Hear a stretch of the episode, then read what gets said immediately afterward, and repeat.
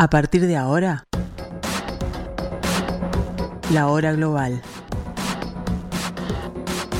Desde el paralelo 35, en Montevideo, la realidad internacional por detrás de los titulares. Conducción de Gustavo Calvo. Participan Leo Arari y Susana Mangana. La hora global. Una mirada al nuevo desorden mundial.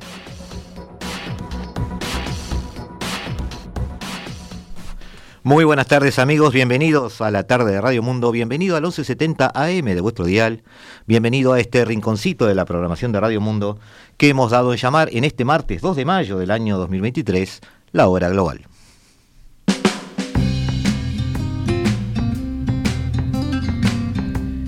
Y estamos aquí en el paralelo 35, como decimos siempre, tratando de entender este nuevo desorden mundial, a ver qué podemos hacer al respecto, con un invitado de lujo y un tema que eh, merece ser explorado un poquito más. Como ustedes saben, hemos siempre tratado de no atender a los titulares, sino tratar de eh, hacer análisis de fondo sobre las cuestiones que tienen que ver con las relaciones internacionales. Aquellos, tengo dos historiadores acá cerca, aquello que decía Renubén de las causas profundas, eh, y no, salirnos un poco de la noticia de último momento. Pero obviamente eh, el enfrentamiento entre Rusia y Ucrania en algún momento nos tiene que estar capturando y lo ha hecho en muchos de los programas. Hemos visto la perspectiva militar, hemos hablado este, sobre las perspectivas geopolíticas en casi todos los programas. Eh, también hemos tratado de ver en un reciente programa con Gonzalo Pérez del Castillo y con José Arteaga eh, las debilidades de la gobernanza mundial, no, llegamos a, concepciones muy optimistas en ese momento, pero hoy tenemos a alguien que puede englobar varios de los aspectos con los cuales nos gustaría este, tratar. Está con nosotros Ever Arguet, jurista especializado en Derecho Internacional, fue grado 5 en Historia de Relaciones Internacionales, Derecho Internacional Público y Derecho Diplomático y Consular. Es un investigador en actividad todavía, con alguna sorpresita que vamos a tener de él este año en cuanto a su producción. Eh, consejero fundador de la Cámara Uruguaya de Relaciones Internacionales, CURI, a quien le damos la bienvenida. Bienvenido, Eber, a la tarde de Radio Mundo, a La Hora Global. Buenas tardes, Gustavo. Muchas gracias a Radio Mundo y a usted. Y sobre todo, muchas gracias a la audiencia por escucharnos y escucharme a mí, que hace tiempo que no salgo al aire. Bueno, vamos a tratar de, romper un poquito con eso y, capturarlo cuando, cuando podamos. Eh, Ever, ¿ha tenido eh, esta operación especial o guerra, o como quiera llamársele? Eh, la semántica no, ayuda mucho y, no echa mucha luz porque en definitiva vivimos en épocas donde el relato parece que fuera todo. ha tenido este, muchos encares. Hoy quería ver los, los, visos de legalidad o no, perdón por la expresión un poco torpe mía, capaz que no es precisa, eh, que pueda tener eh, la actitud rusa, que pueda tener la respuesta occidental y que podamos tener nosotros de primera mano suya, un, referente en derecho internacional público, este, para tratar de acercarnos a, por lo menos a pensar mejor, que es la, la aspiración nuestra. Quizás no llegar a la verdad, pero pensar mejor ya es un gran avance y, este, a ese respecto, y para ser ya de entrada medio provocativo, eh, le leo los puntos 3 y 4 del artículo 2 de la Carta de Naciones Unidas, que hace referencia a que los miembros de la organización arreglarán sus controversias internacionales por medios pacíficos de tal manera que no se pongan en peligro ni la paz, ni la seguridad internacionales, ni la justicia. El punto 4 agrega los miembros de la organización en sus relaciones internacionales. Se abstendrán de recurrir a la amenaza o al uso de la fuerza contra la integridad territorial o la independencia política de cualquier Estado, o en cualquier otra forma incompatible con los propósitos de las Naciones Unidas. Dicho eso, vivíamos, no lo voy a decir en paz porque este planeta siempre nos sorprende con algún conflicto, pero vivíamos en un relativo control de la convivencia hasta que un día de febrero del año pasado nos sorprendió la historia. Y quería preguntarle cuál es su primera impresión sobre esa operación especial o sobre lo que sucedió. Bueno, usted lo ha dicho, vivíamos en relativa paz desde 1945. Se cumplían cabalmente el propósito fundamental de la Carta de las Naciones Unidas y lo que el deseo que, y lo que esperábamos de ella los pueblos Yo en, en ese momento tenía 12 años y era militante gremial en el centro de estudiantes del el Liceo de Nueva Palmira, liceo habilitado. Pero ya, ya me preocupaban estas cosas. Y lo que esperábamos todos, los pueblos, los vencedores, los vencidos y los neutrales, era guerra nunca más. Así, guerra nunca más. Ese fue, propósito fue el que dio la Carta de las Naciones Unidas. Y lo logró perfectamente durante más de 75 años, porque guerra total no hubo. Porque saber lo que es una guerra mundial, una guerra total, no se aprende en las aulas, no se aprende en las universidades. Se vive en el corazón, en la sangre, en el alma y en el estómago. Incluso los que estamos en un país privilegiado fuera de esas guerras, sentimos lo que era una guerra total. Ahora los, conductores de la política internacional se han olvidado, pero eso es otra cosa. Vamos a tratar de contestar eso que usted dice. Usted dijo con total razón, vivíamos en paz, una paz muy inestable, pero que sorteó toda la Guerra Fría, sorteó eh, en 1962 la crisis de los misiles de Cuba, que fue el peligro más grande de guerra total, y vivíamos así. Y aparece el discurso de la madrugada del este europeo del señor Putin, donde dice que emprende una operación especial, etcétera y demás, y da una serie de argumentos. Usted me pide mi opinión. Es la más grave, grande, yo diría repugnante violación del pacto de todos los estados hecho en 1945 por una de las grandes potencias, una heredera de las grandes potencias, la heredera de la URSS, que se ha producido. No tiene ningún justificativo ni explicación política. Eso le quería preguntar porque hay argumentos rusos que obviamente pueden parecer excusas, pero a alguien que esté desprevenido o que no tenga un conocimiento cabal de la, de, la, digamos, de la normativa que los países se quieren dar, puede parecer hasta lógico algo que se plantee. Siempre hay una, hay una, un defecto que tenemos a veces, yo, yo lo tengo, de, de mezclar mucho los conceptos geopolíticos con los conceptos de derecho internacional público. Y la geopolítica es una especie de, este, a veces, tentación demasiado fuerte y nos aleja del deber ser muchas veces. Bueno, pero yo vi eh, las reproducciones del discurso de Putin. Hice un gran esfuerzo intelectual. Yo soy un investigador. Actualmente no soy otra cosa que un investigador. Con 90 años no se puede ser mucho más. No, no, pero no, no, no digáis. no, es cierto. Eh, eh, lo vi en, las, en, las, repeticiones que se pasan por internet. Hice el esfuerzo de ponerme en un ciudadano común que conoce lo que le dicen de todos lados y quedé Vi la expresión de él, sobre todo, cómo se dirige a las camas. Es un, hombre intelectualmente y, de formación formidable. No quiere decir que su conducta sea formidable. No, no, no, está claro, está claro. Eh, y yo, ciudadano común, hubiera quedado con algunas dudas, pero muy convencido, y ciudadano ruso con la historia que tienen de, eh, Estado fuerte, eh, toda la historia rusa, desde el Canato de Moscú hasta la fecha, hubiera quedado bastante convencido de que estábamos haciendo una patriada. ¿Sí? Hoy creo que el pueblo ruso ha cambiado de opinión, pero eso es otra cosa. Eh, Pero los argumentos de, de Putin, mm. de Putin, perdón, eh, son válidos en la posverdad. No, no tienen ningún asidero racional. ¿Occidente no fue torpe? ¿Que fue torpe? Le pregunto, ¿Occidente no fue torpe, capaz que le dio pie a que él pudiera usar esos argumentos?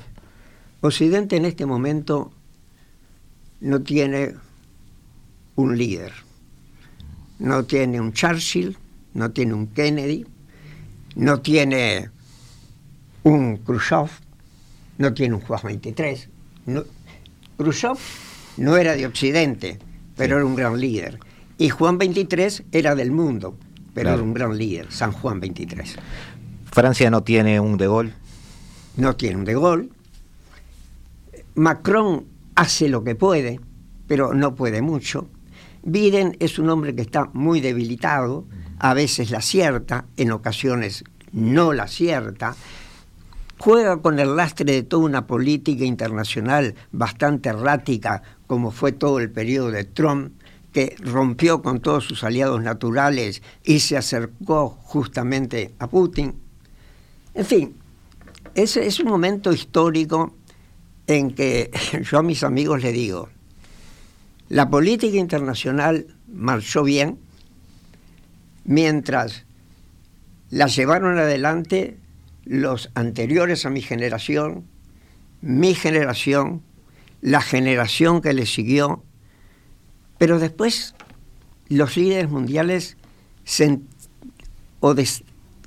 no desaparecieron, pero se entretuvieron en otras cosas menores.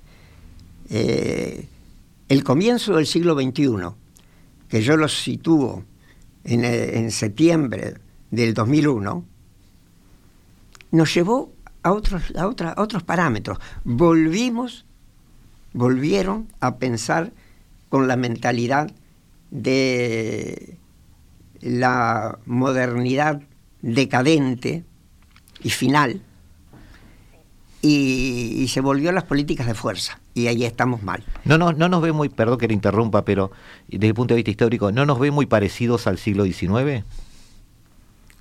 En cuanto a la distribución de poder. Bueno, pero en el mundo sí. Eh, eh, puede ser que tenga razón. No me he detenido a pensarlo, por eso no le puedo dar una respuesta. Claro, pensaba en eso de que cuatro o cinco potencias todas tienen una voz, todas quieren dominar, eh, en un mundo caótico. Eso, eso me da mucho siglo XIX. Sí, sí, es cierto. Pero también siglo XX, ¿eh? porque eh, la Guerra Fría fue bipolar, pero, pero ah, después de la Guerra Fría se, se, diluyó un poco, pero después se volvieron a ser trío cuatripolar. siguió esa idea. Y yo creo que sí, que tiene razón, y que eso volvió mucho más con el terrorismo como protagonista y tratar de enfrentarlo, que se equivocaron porque después de enfrentar al terrorismo, se empiezan a enfrentar entre ellos, y ahí está el error. Los estados, yo pienso, ha llegado el momento de que no piensen más en políticas de poder. Una guerra total, como puede podría haber ocurrido por efecto dominó y todavía puede ocurrir con no la guerra, la agresión de Rusia a Ucrania, por efecto dominó puede llevar a una guerra total mundial y con todas las armas. Y con todas las armas, las armas atómicas son las menos peligrosas. Hay otras mucho más devastadoras. Y eso lleva necesariamente o al fin del mundo o a retrogradar la civilización milenios. Estoy hablando de milenios. Claro, estoy... Entonces no, no, no, se, no se puede pensar la política internacional con esa idea de política de poder. Claro, lo que pasa es que este, usted está contradiciendo de, de, de Hobbes en adelante a casi todos, este, en cuanto a que el hombre es el lobo del hombre, ¿no? Es decir, el tema de poder ha estado muy presente en la política internacional y mucha gente dice que eso es natural en el hombre y que de alguna manera explica muchas veces incluso la formación de imperios y de civilizaciones. Ahora, ahora que ya sucedió todo, que ya no podemos ir atrás en el tiempo, eh, ¿Se podía haber hecho algo con Rusia y no contra Rusia? ¿O eso es una fantasía? Con Rusia se podía haber hecho, se puede hacer y se va a poder hacer mucho. Cualquiera sea el gobierno que tenga Rusia. Con la personalidad de Putin dirigiendo y gobernando Rusia, no hay ningún tipo de posibilidad de acuerdo. Es la opinión mía. Usted lo atribuye que está la persona equivocada en el lugar equivocado en el momento equivocado. Es, yo le cambiaré un poco los términos. Ah, bueno. Porque está una persona muy inteligente, muy capaz, muy bien formado, cuya actitud de vida y su profesión es la de espía, James Bond, mato o me matan y no pasa nada, no importa. Yo tengo que cumplir la misión, pase lo que pase. Que se siente mesiánico, tiene un espíritu irredentista. Desde 1991 hasta la fecha ha seguido una política en ese sentido. Sí. Ah, sí, sí, sí. Chechenia, eh, la, Transnistria, eh, Osestia del Sur, eh, Crimea, Ucrania. La, porque cuando hablamos de Ucrania, estamos hablando de la luz de Kiev, siglo VIII de, la, de la era cristiana, el primer protoestado nacional que existió cuando ni Inglaterra, ni Europa, ni, ni Francia estaban pensando en estados nacionales. Estamos en la disolución del imperio, eh, del, Sacro Imperio, estamos en, eh, en, los principios de los estados nacionales en Europa y, ya era un, estado fuerte. Para redondear el tema de esta operación, Ever, porque hay, hay otros temas a los que tenemos que saltar, porque la operación no es lo único. Los problemas de fondo no son la operación militar, son otros mucho más graves. Pero me gustaría desglosar un poco dos temitas que son, se los, se los hago en forma de pregunta media, así media rápida, media provocativa, para tratar de, de rápidamente sellar una opinión suya sobre eso. ¿Crimea es rusa? Crimea es Crimea. Crimea es un punto estratégico. Es la llave del Mar Negro y no solamente la llave del Mar Negro, sino la llave de la entrada al mar Mediterráneo por el Mar Negro. la vienen peleando, no sé, desde el siglo V, VI, y ha pasado hasta los genoveses fueron dueños de, Crimea en un momento determinado. Sí, es cierto. Eh, la última historia de Crimea es la Crimea turca, 1600 y pico. En la guerra ruso-turca, Catalina la Grande la conquista, es rusa, queda en manos de los rusos de ahí en adelante luego pasa a la, República Socialista Rusa durante la época de la URSS. En determinado momento, Khrushchev era ¿no? el, que estaba al frente del Partido eh, Comunista de, de la Unión Soviética, dispone por un acto interno con total legitimidad y legalidad que Crimea pase a la administración de la República Socialista de, Ucrania y ahí queda. Es decir, a partir de allí, Crimea es ucraniana, jurídicamente es ucraniana. Un acto jurídico interno que nadie discutió, no se le dio mayor importancia. Porque era todo la URSS. Era todo la URSS en el fondo, no pasaba nada. pero que ahora con un espíritu irredentista como es y, mesiánico como es el de Putin. Es un argumento más. Con el Donbass no es lo mismo. Eh, el Donbass es eh, la frontera de siempre entre rusos y cosacos.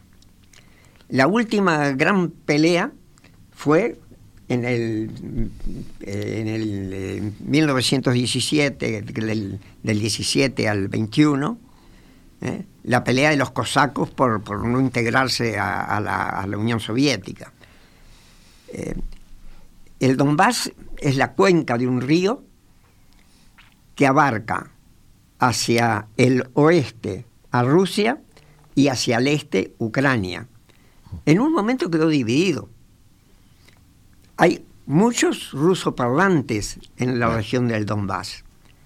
Eh, y, pero yo no sé si en este momento hubiera un plebiscito libre, no como el que se hizo, que no tiene ninguna garantía del voto eh, en serio, eh, no sé si preferirían estar con Rusia. En, en, determinado momento sí es cierto. La región del este de Ucrania y parte de la región del centro era prorrusa. hay, hay, una, una, encuesta eh, que marca que antes de todos estos problemas, en, en, en la época del Euromairán, es decir, estamos hablando de 2014, eh, había números más o menos eh, fantasiosos. El 80, el 90, 80 y pico por ciento eh, prooccidentales en, el, oeste ucraniano, que bajaba alrededor del 50% en el centro y, el 20% pro occidentales ucranianos en, la región del este y del Donbass. Y la proyección inversa de prorrusos era eh, desde el este hacia el oeste. Eso es un hecho evidente, pero jurídicamente es ucraniana. Y fíjese una cosa, hay dos, hay, jurídicamente hay dos detalles. Sí. Allá por 1975 tenemos el acta de Helsinki, con todos los estados, incluso la Unión Soviética, de la cual es heredera. Sí, sí, usted insiste mucho en eso, sí. Insisto porque eh, Rusia está usando el veto, que es un privilegio de la URSS, que ganó la URSS, y también tiene que asumir la, tiene que asumir jurídicamente las obligaciones que tenía la URSS. Y en el acta del Helsinki se mantiene, se, se garantizan las fronteras de los estados, la intangibilidad territorial de los estados a la época de la fin de la guerra, mejor dicho, del 75, y la independencia política y las fronteras. Pero es más. El 1900, creo que 75, no me acuerdo la fecha, está el acta de Budapest.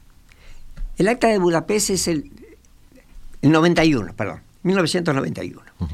En el acta de Budapest, Ucrania decide desnuclearizarse, ser país desnuclearizado. ¿A quién entrega todo su arsenal nuclear, que era el segundo del mundo? El primero era de, Estados Unidos, el segundo el ucraniano, el tercero el ruso. ¿A quién se lo entrega? a Rusia. En contrapartida, Rusia se compromete a garantizar la integridad territorial, la independencia política y las fronteras de Ucrania. Ese compromiso ya ni siquiera lo, asumió la URSS, lo asumió, que no existía, lo asumió Ucrania. Eh, perdón, Rusia. Entonces, que le discutan el Donbass, incluso Crimea, a Ucrania, me parece que eh, es una violación al principio de la buena fe. Sin el principio de la buena fe, no existe ningún sistema jurídico en el mundo, ni internacional ni interno. Llevaría un tiempo, el que quiera entender por qué eh, digo esto, puede eh, dentro de poco leer mi libro que se llama La agresión, no la guerra, la agresión de Rusia-Ucrania 2022, eh, pero sin principio, sin respetar el principio de la buena fe, es decir, yo asumo un compromiso con el otro y yo y el otro nos comprometemos no solamente a cumplirnos, sino a volcar todas nuestras fuerzas que tengamos para que quien quiera rebelarse contra él y violarlo, hacerlo cumplir, o castigarlo si no podemos hacerlo cumplir, no hay derecho. Sin derecho, no hay vida civilizada, no hay posibilidad de vivir en paz y cooperación. Con esa frase, amigos, de Eber nos vamos a un interregno ahora, un pequeño este break de dos o tres minutos y nos volvemos a encontrar aquí en Radio Mundo en el 1170M de vuestro dial. No se vayan, que nosotros seguimos aquí.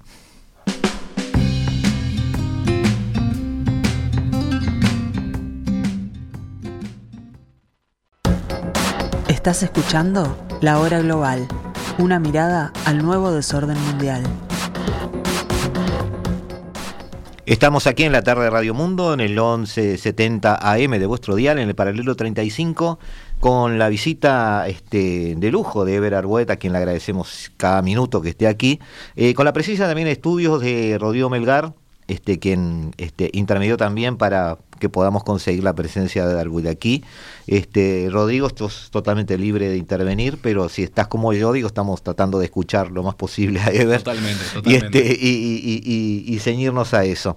Ever, usted decía que, bueno, eh, el derecho, o por lo menos las normas que se han establecido para sí los países este, para convivir, eh, son bastante claros y, no lo, el argumento de, Rusia es más una posverdad que un argumento real.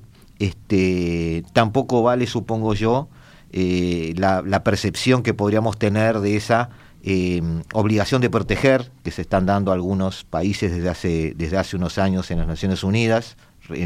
no, es, no es algo, es algo bastante nuevo, digamos, para, para los oyentes, eh, que, haya sido plasmado, digamos, en negro y blanco eh, tampoco eso usted lo ve como, como argumentos válidos.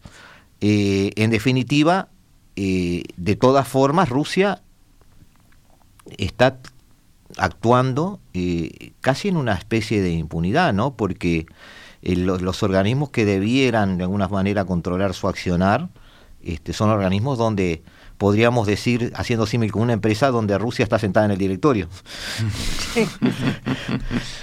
un poco de eso hay, ¿no? O sea, esa responsabilidad de proteger tampoco es un buen argumento. No, no, no es un buen argumento. Además, no, no encuadra fácticamente. La obligación de proteger es que cuando un Estado, dentro de él, hay determinados tipos de problemas que vulneran determinados derechos fundamentales de los ciudadanos, de sus ciudadanos, y él no interviene para, para, para, corregirlos, entonces las organizaciones internacionales, no los estados sueltos, o los estados bajo el manto legitimante de la Organización Internacional, Naciones Unidas en este caso, que es la única mundial, eh, pueden tomar acción incluso coercitiva, no fática militar, sino coercitiva, es decir, bajo eh, las fuerzas que pertenecen a un ente independiente que obra por sí, que no forma parte del conflicto y que presta sus fuerzas objetivamente más que neutrales, prescindentes ¿eh? de, los intereses de las partes, para imponer la regla jurídica. Ahí entraría la RP2, R2P, responsabilidad de proteger. Que nunca supe por qué es R2P, porque la sigla es responsabilidad de proteger. No, porque en inglés... el, por el tú. Por el inglés la, la, la, la fonética del tú. Bueno, pero Claro. ¿por qué lo traducimos nosotros? No, no, ya sé. Perdón. quedó, quedó. Eh, no, no vamos a divagar. Eh, Usted lo ha eh, dicho, Ever, con, con su generación se han perdido varias cosas. Entre ellas eh, un poco de racionalidad en algunos temas. eh, mi- con mi generación se perdió el sentido de lo que es una guerra total. Es cierto. en las, en las capas dirigentes. Y Dios quiera, nadie sepa nunca más lo que es una guerra total y con todas las armas, más ahora que estando sentado en Montevideo, yo no sé si un día no cae un, un- una ojiva de un misil enfrente al puerto de Montevideo o el de Buenos Aires o en el medio de la Pampa o en cualquier lado. Puede pasar cualquier cosa. Esto está fuera de control internacional. Y usted me decía qué es lo que pasó.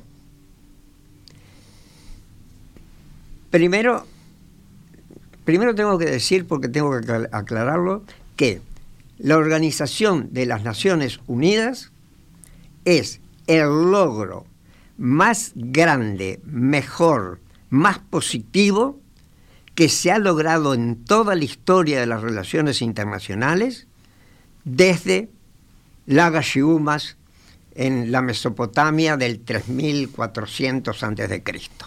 Primer acuerdo del que se tiene rastro histórico. Es una obra maravillosa. Cumple y puede seguir cumpliendo una cantidad de cosas positivas los cascos azules, la Organización Mundial de la Salud, la Organización Internacional del Trabajo, esas cosas no pueden desaparecer ni parar nunca. Hay que apoyarlas y tienen que seguir. Pero en materia de paz y seguridad internacionales, como instituto que garantiza la seguridad y la paz mundial, no es que ha sido un fracaso nunca fue buena. Nunca sirvió. ¿Nunca? Nunca. En el inicio tampoco. No, no, por- y le digo por qué. ¿Por qué? El Consejo de Seguridad está formado por cinco miembros, eh, por 15 miembros, antes eran 11, cinco de los cuales son permanentes. El club, Primera el- club de es- los ganadores. Es discriminatorio. Es un acuerdo de los triunfadores. Eh, pero además, esos cinco miembros tienen el privilegio que en todos los asuntos importantes, los que no sean de procedimientos, tienen un voto negativo que paraliza la decisión. Eso lleva, y esto está desde el principio, y esto es incambiable en el sistema de Naciones Unidas, porque el artículo 117 de la Carta, donde se establece la forma de modificación de la Carta, cualquier modificación, por insignificante que sea, si no cuenta, si cuenta con el voto negativo de uno de los cinco grandes, no se produce, no se puede modificar la Carta.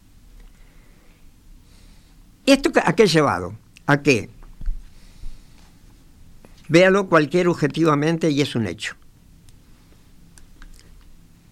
Estados Unidos y Albania presentan un proyecto de sanción, no fue de condena, pero fue de, sanción, eh, de- de- declarando ilegítima la invasión de Rusia a Ucrania. ¿Quién era el imputado? El imputado era Rusia. ¿Cuál fue la votación? En 15 miembros, 13 votos a favor de la condena. Eh, 13, sí, sí. No, 12. 12 votos a favor. Dos votos de abstención. China. Sí. Sorprendente, porque siempre acompañó a Rusia en todos los vetos. Sí, pero una abstención es casi, casi. No, además lo que pasa es que China tiene otra política interior, exterior. Sí, claro. eh, eh, no es del uso de la fuerza, hay No, mucha no. influencia confuciana, el pensamiento confuciano pesa mucho en el Partido Comunista Chino porque pesó en el pensamiento de Mao Zedong. ¿Eh? Así que, pero eso es otra historia. No usa el garrote de Roosevelt. No, no, no, no, usa el garrote de Roosevelt. Eh, eh, y, y un voto negativo, el de Rusia. El acusado dice, no, yo como tribunal digo que todos ustedes no tienen razón y lo mío es lo único que vale. Nemo iure in causa sua. Yo no me gustan los latinajos, pero que no se puede ser juez en su propia causa, eso cualquiera lo sabe. Porque si no, no hay derecho. No es jurídico, pero es legítimo. No es jurídico, pero es legítimo. Y ese es el sistema jurídico de la Carta de las Naciones. No obstante, hay que reconocer que el primer sistema jurídico internacional que existe en el mundo, todos los anteriores eran reglas sociopolíticas, aparece con la Carta de Naciones Unidas. Pero es un sistema muy débil. ¿Por qué?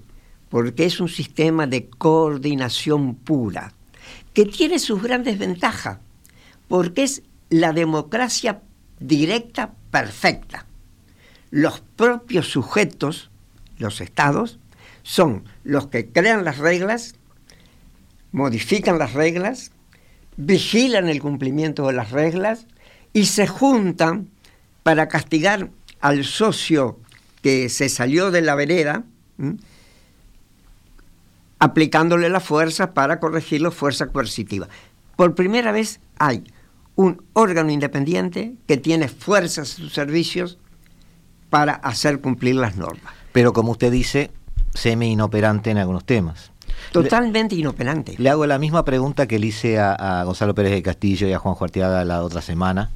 Este, ¿Hay que dinamitar todo o hay que reformar? Ni una cosa ni la otra. Ninguna de las dos cosas sirve.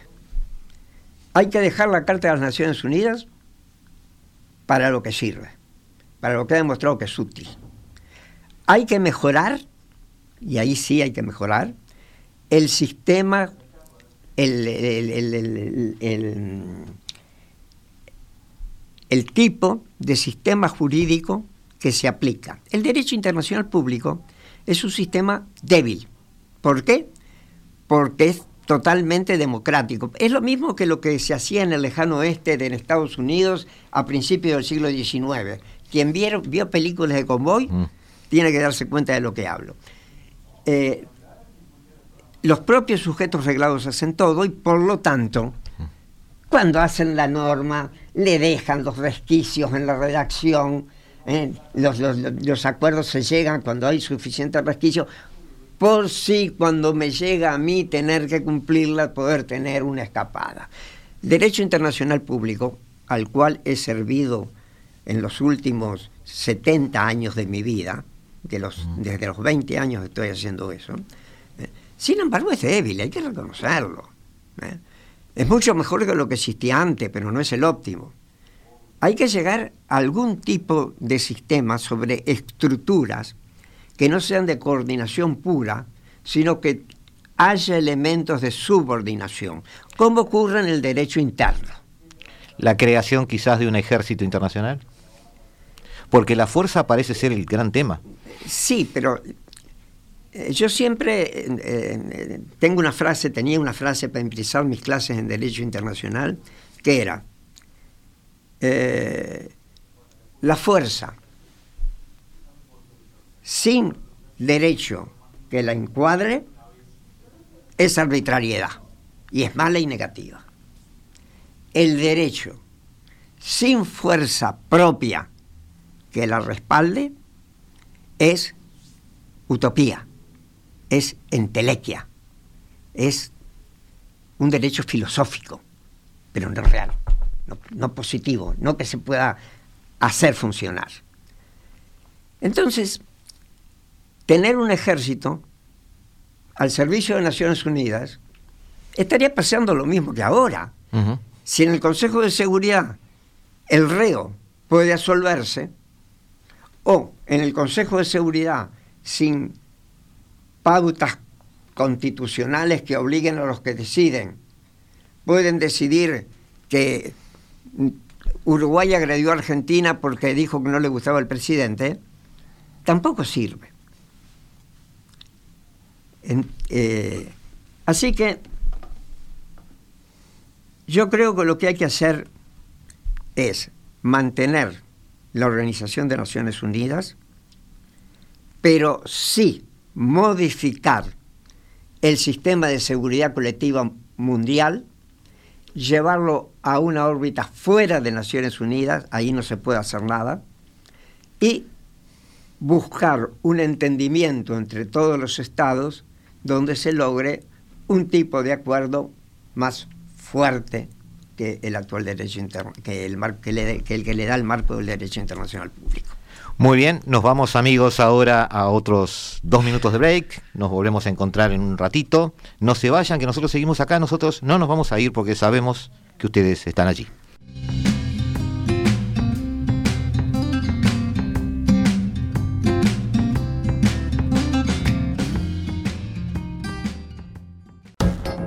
Estás escuchando La Hora Global, una mirada al nuevo desorden mundial. Seguimos amigos aquí en estudios en el 1170M de vuestro dial, en la tarde Radio Mundo, desde el paralelo 35, intentando entender este nuevo desorden mundial. Aquí en, esta especie de mesa de análisis que estamos haciendo con Rodrigo Melgar, que ha dicho poco porque está como yo escuchando a, a Ever permanentemente, Ever Arwet este, dando clase eh, aquí en el estudio de, Radio Mundo. Eh, Ever, em, usted había hecho mucho hincapié en los últimos minutos sobre el derecho internacional público, de prácticamente toda una vida dedicada a él, y como, como ciudadano del mundo, no como experto, como alguien que escucha noticias, todo parece indicar que hay, hay un reacomodo del orden mundial, se dice así, eh, vamos a llamarle una administración diferente del poder a partir de estos años. No sabemos en qué va a terminar, pero sabemos que está muriendo lo anterior. Eh, aparentemente está Occidente y aparentemente están otros que no quieren ser Occidente. No les vamos a poner etiquetas porque en realidad no tienen mucho en común, pero este, en definitiva están actuando en común, por lo menos de esta visión un poco simplista. Eso me hace pensar, atándolo con, su peripecia vital, con su propia vida, eh, que el futuro eh, debe ser bastante una incógnita en el sentido de que eh, podemos esperar un derecho internacional público dividido o, dos visiones diferentes del derecho si estos bloques se llegan a, consolidar en el futuro, porque en definitiva este, no parece haber muchas ganas de convivir tampoco. Bueno, sí, es una posibilidad fáctica una posibilidad fáctica. Claro, la, pregunta es desde dentro del derecho, ¿cómo la ve? Bueno, eh, el derecho, en este momento hay dos grandes bloques jurídicos. Un bloque, el derecho internacional público, ese débil, pero que nos ha llegado y nos ha permitido vivir y mejorar y cada vez estar mejores en, en este mundo, hasta el insuceso de Putin. Por un lado, ese derecho internacional público que regula a todo el mundo, dentro del cual hay subsistemas como el regional de la OEA, el de la Unión Africana, el, de, la Europa, eh, las comunidades europeas, pero el gran derecho que engloba a todo el mundo es el derecho internacional público, es uno. Por otro, hay otros sistemas que son los 193, podríamos decir 195 con los que no están admitidos en la, en la ONU todavía, estados reconocidos que son estados, que, no, no son como los estados del Donbass, que los reconocen dos estados más, claro. Siria y Rusia, nada más. Este, sino que son estados con todos los requisitos que el derecho exige. Ni siquiera China. Ni siquiera China, no, no, no ni, ni, ni, ni, ni siquiera eh, Venezuela o, Cuba, que están más, más alineados con, Rusia. Eh, y más necesitados Rusia. Eh, entonces, hay dos sistemas, dos grandes bloques de sistemas, pero para una gobernanza mundial, solo puede haber un sistema de derecho que la regule. Bueno, malo o regular. Si hay dos, ya no es mundial. Es continental, sectorial, semimundial, regional, subregional, como le quieran llamar, pero no es mundial. Entonces, para que haya un solo orden jurídico, debe ser uno. Para que haya un mundo, mundo, debe haber un solo sistema jurídico. ¿Por qué? Porque un sistema jurídico, a mí me encanta los filósofos del derecho y, todas las grandes ideas y, y, le han hecho mucho bien a la humanidad y han servido para mucho. Pero sistema jurídico es el sistema jurídico de derecho positivo. ¿Y un sistema de derecho positivo qué es? ¿Es algo que surge por la naturaleza? No, la naturaleza no se, no se mete.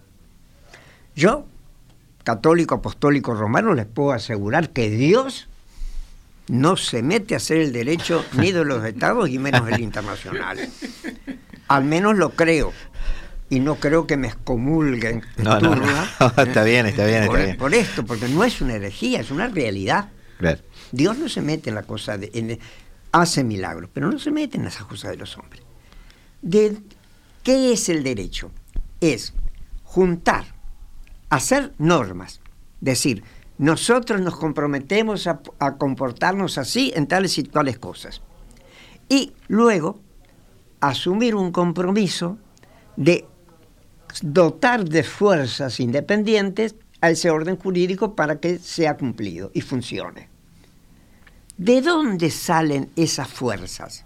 De los propios sujetos. Así que si hay un grupo de sujetos por un lado y otro grupo de sujetos por otro, no hay orden jurídico mundial. Hay otro tipo de orden. No obstante, no, usted quiere decir algo. No, no, no, no, lo que, claro, yo, yo, lo comprendo.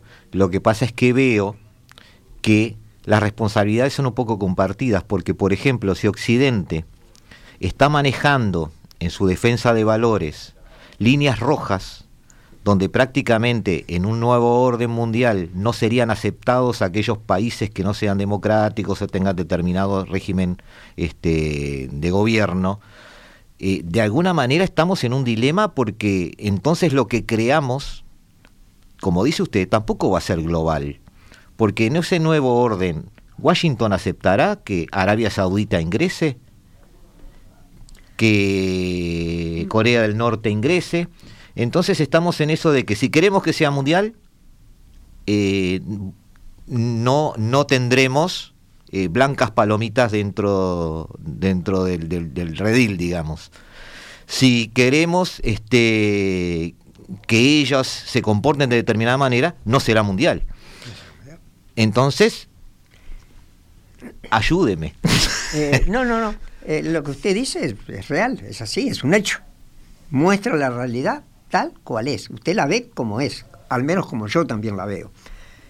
Eh, termino con, con, lo del derecho. Sí, discúlpeme. Si, si el derecho es un pacto social. Nos comprometemos a comportarnos de determinada manera, lo ponemos por escrito que son las leyes y creamos órganos o nos obligamos nosotros a salir a defender personalmente eso que escribimos. Y en ese pacto estamos todos, buenos, malos y regulares. Si pretendemos hacer un orden jurídico sobre determinada ideología, no va a haber un orden jurídico mundial. Ni puede haber, ni yo personalmente creo que sería lo conveniente que se hiciera. Ever ha hecho un gran aporte a los debates de los analistas de estos días. Se lo agradezco en nombre de la racionalidad. Yo pienso que eh, yo estoy muy de acuerdo con la Carta de las Naciones Unidas. Estoy muy de acuerdo y los defenderé hasta con mi vida la protección de los derechos individuales, la protección de derechos humanos individuales de cada ciudadano. Pero hay que tener cuidado. A veces se dice que son derechos humanos cosas que no son derechos humanos, que son gustos o que son preferencias, o que son actitudes ideologizadas de ciertos grupos. que a mí me gustan si pertenezco a él, pero pueden no gustarme si no pertenezco a él. Entonces, el derecho humano de cada uno termina donde empieza el derecho humano de el otro o de los demás. Entonces, sobre todo en materia de opciones políticas. Yo, por supuesto, que creo firmemente que la democracia occidental, la democracia pluripartidaria, no, no, eh, no otros tipos de democracia. La loqueana, ¿eh? la de Locke, y antes de Locke, en cierta manera, la de Kant, en su pensamiento, son lo mejor. Pero yo me pregunto, ¿No habrá otras opciones que para otros sean tan mejores como la mía? Si yo me hubiera criado eh, en el Japón Meiji, si yo me hubiera criado en la China continental, si me hubiera criado en la Rus de Kiev, en los eslavos, ¿pensaría lo mismo? ¿Me habrían educado para que yo llegara a las conclusiones, porque somos productos de nuestra educación. Nuestra educación es parte de nosotros mismos. No todas las civilizaciones tuvieron el siglo de las luces. Por ejemplo. Yo no sería racionalista, sería más intuitivo. Entonces, ¿qué pasa? Eh, yo reconozco que Naciones Unidas es monocultural. Así que eh, ¿Hay, hay que hacer un esfuerzo, hay que hacer un esfuerzo y yo, que creo que el ser humano ha sobrevivido mucho y va a seguir sobreviviendo porque es racional y, sabe lo que quiere y tiene inteligencia, vamos a llegar a concluir que tenemos que hacer un acuerdo entre todos, los buenos y los malos, los que nosotros creemos buenos y los que ellos creen buenos y los que nosotros y ellos creemos que entrecruzadamente son malos, para llegar a un pacto social donde todos se damos algo, cada cual dentro de su espacio vital viva en democracia pura o en un régimen autoritario como es el, ruso actualmente, ¿eh? u otros que vamos a no, a no adjetivizar, y que todos podamos convivir en paz, cediendo todos un poco, bajo una constitución mundial que hayamos pactado, que no va a ser una constitución como la interna, va a ser sobre otras bases, pero Kant ya lo, lo insinuó. En su paz perpetua. En su paz perpetua, y Eduardo Jiménez de Eréchaga en Derecho Constitucional de las Naciones Unidas, un libro que es su obra máxima. Una, además un título y una frase que lo dice todo. Lo dice todo. Eh, Ever, eh, usted ya ha sospechado cómo funciona esto. Eh, le voy a dar la noticia de que el tiempo es oro. El tiempo es oro. Esa frase es cierta. le agradecemos, le agradecemos muchísimo, muchísimo su presencia aquí. nos ha aportado muchísimo. Ha sido una, una, brisa de aire fresco escucharlo. por sí o por no, porque se nos acaba el tiempo. ¿Va a seguir escribiendo después de este libro? Eh, creo que libros no, escribir eh, artículos sí. Bueno. Pero libros me parece que no. Me canso mucho. Estoy viejo. bueno, pero puede ayudar a otro que escriba de repente. No, no. Estoy, estoy escribiendo. Vamos a escribir con, con, con, Rodrigo. Con Rodrigo. Eh, vamos a, escribir un, y con. María José Bruneto. Una a, revivir la vieja historia de las relaciones internacionales. Y nos vemos. Chau, chau. Hasta el próximo jueves.